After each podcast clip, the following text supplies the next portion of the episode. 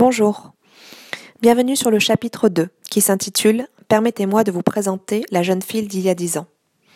Dans le chapitre 1, je présentais les différentes étapes qui suivent l'annonce d'une maladie, à savoir le choc, le déni, la colère, la tristesse, la reconstruction, puis enfin l'acceptation.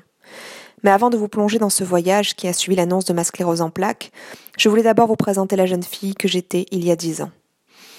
J'avais 23 ans et je venais tout juste de finir mes études. J'avais choisi des études de droit, ou du moins je m'étais lancée dans des études de droit après avoir assisté à un procès en classe de première.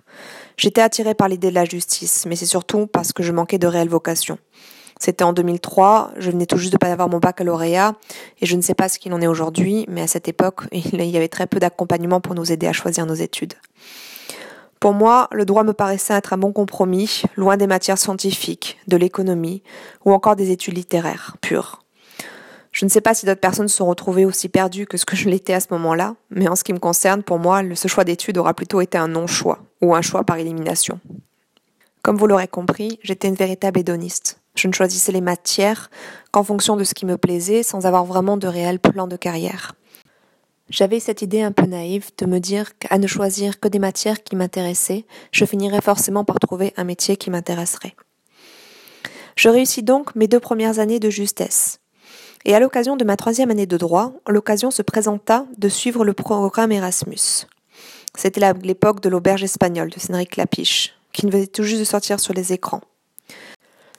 Et avec ma meilleure amie, nous y vîmes une occasion inespérée de sortir du carcan des études juridiques en France. Mais surtout, avouons-le, de vivre une année de fête. Nous partîmes donc en Angleterre. Au départ, notre choix initial était l'Espagne, ne serait-ce que pour la dimension festive, mais nos parents, bien plus raisonnables que nous, firent en sorte de nous envoyer plutôt en Angleterre, à Nottingham. C'était la première fois que je quittais le noyau familial. Et réellement, cette année fut certainement la plus festive que j'ai eue et la moins axée sur les études. Mais en tout cas, j'en revenais avec une certitude très affirmée. Je souhaitais absolument travailler à l'international. J'avais été conquise par cette ambiance, cette expérience qui amène des personnes de toute culture, de toute nationalité, à se retrouver et échanger sur leurs différences, sur leur pays, sur leurs traditions. J'avais eu la chance de baigner dans les voyages depuis toute jeune, de par le métier de mon père, et cet attrait ne fit qu'augmenter au fil du temps. Je rentrais toutefois faire une première année de master en France, en droit pénal. Une fois de plus, ma nature hédoniste me poussa vers le droit pénal que parce que c'était ce qui m'intéressait. Je ne réfléchissais absolument pas à me projeter dans un futur professionnel. Le droit pénal était donc le seul droit qui m'intéressait, et comme je souhaitais le coupler avec ma nouvelle passion qui était l'international, dans le cadre de ma deuxième année de master, je fis le choix de m'orienter vers un master de droit pénal international. Et ça, il n'y avait que l'université de Nottingham qui pouvait la proposer. Ce qui me permettait de repartir à nouveau en Angleterre. Ça me paraissait donc être une parfaite union entre mes deux centres d'intérêt. Alors je postulai, cette fois-ci en tant qu'étudiante anglaise, et je fus acceptée. Cette décision de repartir fut faite une fois de plus avec ma meilleure amie, même si elle choisit une branche du droit différente de la mienne. J'étais une jeune fille pleine de rêves et d'insouciance. Pour ma part, l'univers des cours anglo-saxons, associé à la matière enseignée, m'intéressait fortement, mais je ne voyais vraiment pas plus loin.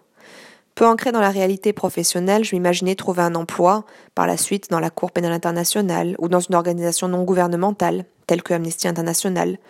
Mais pour être honnête, je ne m'étais jamais renseignée sur les métiers existants. Je n'avais aucune idée de comment chercher un emploi, de ce qu'il existait vraiment dans ce secteur. Je n'avais pris aucune information sur les possibles débouchés, ni sur les opportunités qui pouvaient exister là-dedans. À la suite de cette année, je restais donc encore très immature, et je résistais à me lancer aussi dans la vie professionnelle. Comme j'étais peu intéressée au final par le côté juridique, j'avais écrit mon mémoire de fin d'études sur un sujet plus ciblé en criminologie et en sociologie, à savoir comment des personnes normales pouvaient devenir génocidaires. Je m'appuyais ainsi sur les travaux d'Anna Arendt. J'étais passionnée par ce thème, à toujours essayer de comprendre ce qu'il pouvait y avoir derrière l'être humain, ce qui d'ailleurs aujourd'hui me rejoint par rapport à mon blog, dans ma façon d'aller comprendre ce qu'il y a derrière les maladies. En ce qui me concerne à ce moment-là, j'hésitais pendant un temps à me lancer dans un doctorat. Mais en fait, si mon sujet intéressait les universités anglaises, il n'intéressa pas du tout les universités françaises, et en Angleterre, le coût des études était beaucoup trop élevé, et ça me découragea assez rapidement. Donc seule m'atterrit vraiment la perspective de travailler dans un univers international. Et l'idée, ou plutôt ce que j'appellerais aujourd'hui la représentation que je m'en faisais, de donner du sens à ma vie en travaillant dans un secteur humanitaire. Je n'avais aucune idée de la réalité des métiers. Je m'avançais simplement à propos des projections, à travers les projections que je me faisais de tel ou tel emploi.